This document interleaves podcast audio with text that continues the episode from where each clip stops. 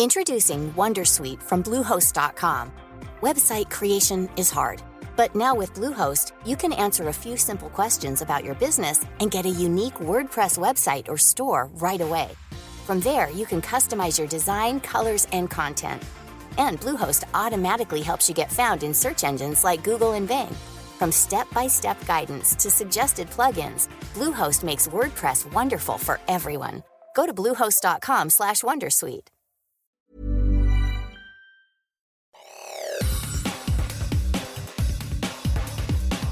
Te saluda Roberto Escalante y esta es la información que tiene para ti Organización Editorial Mexicana. El secretario de Seguridad Pública del municipio de Coyuca de Benítez, Alfredo Alonso López, y el director de la Policía Municipal, Honorio Salinas Garay, fueron ejecutados en una emboscada junto a 11 policías municipales. Esta es una nota que presenta El Sol de Acapulco. La agresión ocurrió en el propio municipio de Coyuca de Benítez, región de Costa Grande del estado de Guerrero, en la comunidad del Papayo, donde fueron hallados los cuerpos de los elementos. De acuerdo a la versión de testigos presenciales de los hechos, el jefe policíaco circulaba en su patrulla con sus escoltas que viajaban en otras dos unidades, cuando un comando los sorprendió y los agredió desde diferentes frentes sin dar oportunidad a los representantes de la ley a defenderse. Por su parte, la Fiscalía General del Estado de Guerrero sigue dos líneas de investigación por el asesinato del secretario de Seguridad Pública del municipio Coyuca de Benítez, así como 12 policías de la demarcación. El vicefiscal de investigación de la Fiscalía General del Estado, Gabriel Hernández Mendoza, mencionó que aunque era apresurado, se habían identificado dos líneas de investigación, las cuales se habían empezado a analizar con la realización de las diligencias que encabezaron peritos. En más información, los seis integrantes del Consejo Consultivo de la Comisión Nacional de Derechos Humanos informaron este lunes a la mesa directiva y a la Comisión de Derechos Humanos del Senado de la República que presentaban su renuncia por unanimidad, pues señalan que a lo largo de los últimos dos años su labor ha sido desdeñada de forma reiterada por Rosario Piedra Ibarra, presidenta de ese mismo organismo. Así lo da a conocer El Sol de México. Los integrantes de dicho Consejo Consultivo denuncian en su carta de renuncia que Piedra Ibarra de forma sistemática ha obstaculizado su trabajo y ha llegado al extremo de calumniarlos y hasta amenazarlos. Ahora escuchemos lo que comentó al respecto Tania Espinosa, quien es una de los consejeros que renunció. La renuncia ha llevado eh, consigo un diálogo importante dentro de las personas que integrábamos el Consejo y al considerar que nuestro trabajo dentro del Consejo, que es un trabajo honorario, es decir, no recibe ningún tipo de, de remuneración, no estaba dando más resultados, consideramos que es mejor retirarnos y dejar de eh, legitimar cualquier tipo de arbitrariedad de su parte.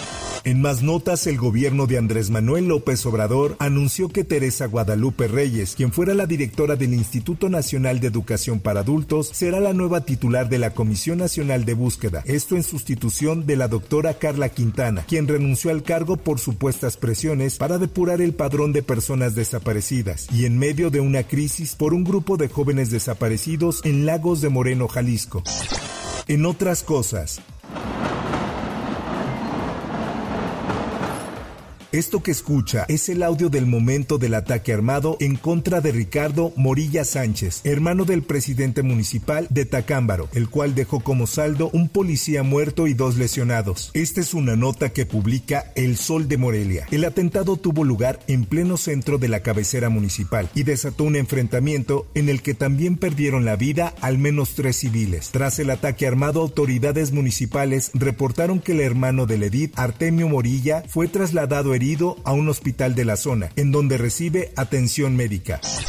En información internacional, Hamas liberó a otras dos rehenes, ambas ciudadanas israelíes, tras los esfuerzos de mediación de Qatar y Egipto. Se trata de Nuri Copper, de 79 años, y Yocheved Lichivs, de 85. Las dos mujeres llegaron a la ciudad de Rafah, en la frontera de Egipto con Gaza. Así lo reportó un medio afiliado al Estado egipcio, Al Qaeda News, quien mostró el video de las dos mujeres recibiendo atención médica en el cruce fronterizo.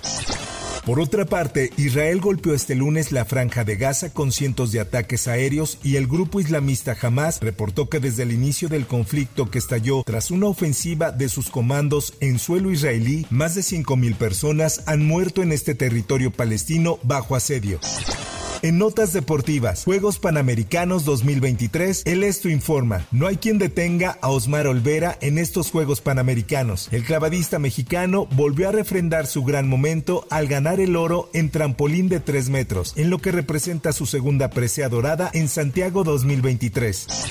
Luego de ganar la medalla de oro en los Juegos Panamericanos, Ale Orozco y Gaby Agúndez están más que motivadas para ganar la plaza en París 2024 en los sincronizados desde la plataforma 10 metros. Hasta aquí la información y te recuerdo que para más detalles de esta y otras notas ingresa a los portales de Organización Editorial Mexicana.